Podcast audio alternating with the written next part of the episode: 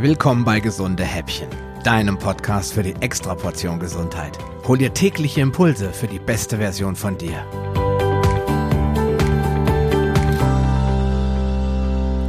Hallo, hallo, hallo und herzlich willkommen zur Episode Nummer 6 des Gesunde Häppchen Podcasts. Und natürlich wollten wir ja in dem dritten Teil das Fasten nochmal genauer unter die Lupe nehmen. Wir haben in den letzten beiden Folgen darüber gesprochen, dass es sinnvoll ist, weniger zu essen und dass du vielleicht auch das Frühstück gar nicht so wirklich nötig hast. Und ähm, warum Fasten eine gute Idee ist, das werde ich ganz oft gefragt. Erst jetzt zuletzt in einem Podcast Interview oder in einem Facebook Live Video mit meinem Kollegen und Freund Peter Gehlmann. Und ähm, in der Tat bekomme ich die Frage immer wieder und die kann man gar nicht so einheitlich beantworten. Aber was man auf jeden Fall sagen kann, warum jeder das Fasten langfristig in seinen Alltag, in sein Leben implementieren soll, das möchte ich heute kurz hier andeuten. Äh, zunächst möchte ich nochmal darauf hinweisen, es gibt ein Buch von Dr. Jason Fung, das heißt äh, die Schlankformel, ich verlinke dir das. Da wird alles rund um das Thema Fasten erklärt. Es gibt auch noch ein zweites Buch über das Fasten, auch das werde ich dir verlinken. Und da geht es immer mal wieder um diese Women's Health Initiative. Die hat ja bewiesen, dass 50.000 Frauen in unterschiedlichen Gruppen eingeteilt nur dann erfolgreich abnehmen konnten, wenn sie intermittierendes Fasten in den Alltag eingebaut haben. Was ist intermittierendes Fasten? Intermittierendes Fasten ist ähm, eine Form des Fastens, bei dem man nicht mehrere Tage fastet oder nicht mal mehr einen ganzen Tag, sondern wo man unter dem Tag fastet. Was soll das jetzt bringen, fragt der eine oder andere. Wenn ich nur ein paar Stunden faste, passiert doch nichts. Das ist aber nicht ganz richtig, denn unsere Vorfahren haben nie Diäten gemacht und haben immer abgenommen, weil sie eben unter dem Tag gefastet haben. Zwangsläufig, es gab halt nichts zu beißen. Und wie kann man das umsetzen? Da gibt es zum Beispiel mehrere Methoden. Die 2 zu 1 Methode von Michael Mosley, zwei Tage essen, ein Tag fasten und das immer wiederholen. Oder wie ich sie gerne praktiziere, die 16 zu 8 Stunden Methode. Die ist in meinen Augen langfristig am einfachsten. Du isst einfach abends um 18 Uhr zum Beispiel das letzte oder 19 Uhr. Das heißt, der letzte Bissen ist in deinem Magen verschwunden. Du spülst noch mit einem Glas Rotwein nach, sag ich jetzt mal so äh, spaßig. Und dann geht's los. Und äh, ab dann fängst du an zu zählen, wie lange dein Darm jetzt Ruhe hat.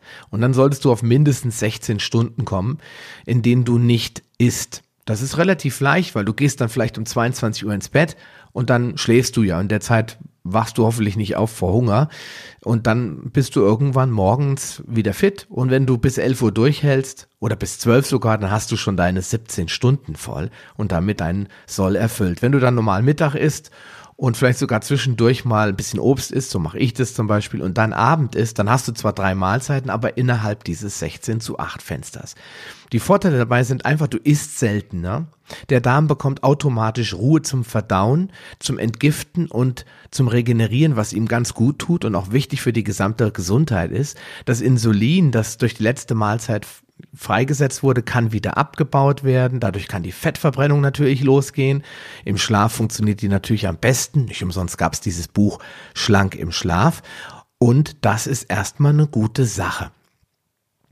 Ja, und ähm, du nimmst automatisch, wie unsere Vorfahren, auf diese Art, natürliche Art und Weise, viel weniger Kalorien zu dir. Also Kalorienzählen ist Unsinn, das weißt du mittlerweile. Und wenn du jetzt dort dieses Fasten implementierst, dadurch, dass du so ein enges Fenster hast, in dem du isst, diese acht Stunden, und du kannst das ja nach Belieben kleiner machen, isst du automatisch weniger, ergo nimmst du viel weniger Kalorien zu dir, aber ohne den bohrenden Hunger, ohne die Müdigkeit, ohne die Schlappheit. Du trainierst also deinen Stoffwechsel, du wirst metabolisch flexibel. Dazu gibt's aber später nochmal einen Podcast. Du lernst auch wieder, was echter Hunger ist und was ist Durst. Weil wenn du ein Glas Wasser trinkst und der Appetit ist weg, war es wohl nur Durst. Ganz wichtige Information für dein System, wieder zu lernen, Hunger und Durst zu unterscheiden. Dann hast du irgendwann auch unweigerlich viel weniger Hunger, weil wenn du feste Mahlzeiten hast und nicht ständig Insulin im Blut, dann werden die Hormone sich regulieren. Grelin und Leptin, dieses Hunger- und Sattheitshormon, die werden einfach wieder in eine Balance gebracht und du verspürst wieder echten Hunger und nicht diesen Appetit auf irgendwas Süßes. Und ähm, ja, was ist wohl besser? Das ist die Frage, die ich dir jetzt zum Abschluss stellen will. ein bis zwei Tage Fasten oder eben dieses regelmäßige intermittierende Fasten oder ständig zu wenig Kalorien aufnehmen und immer Hunger haben. Jason Fung hat das ganz lustig formuliert in seinem Buch.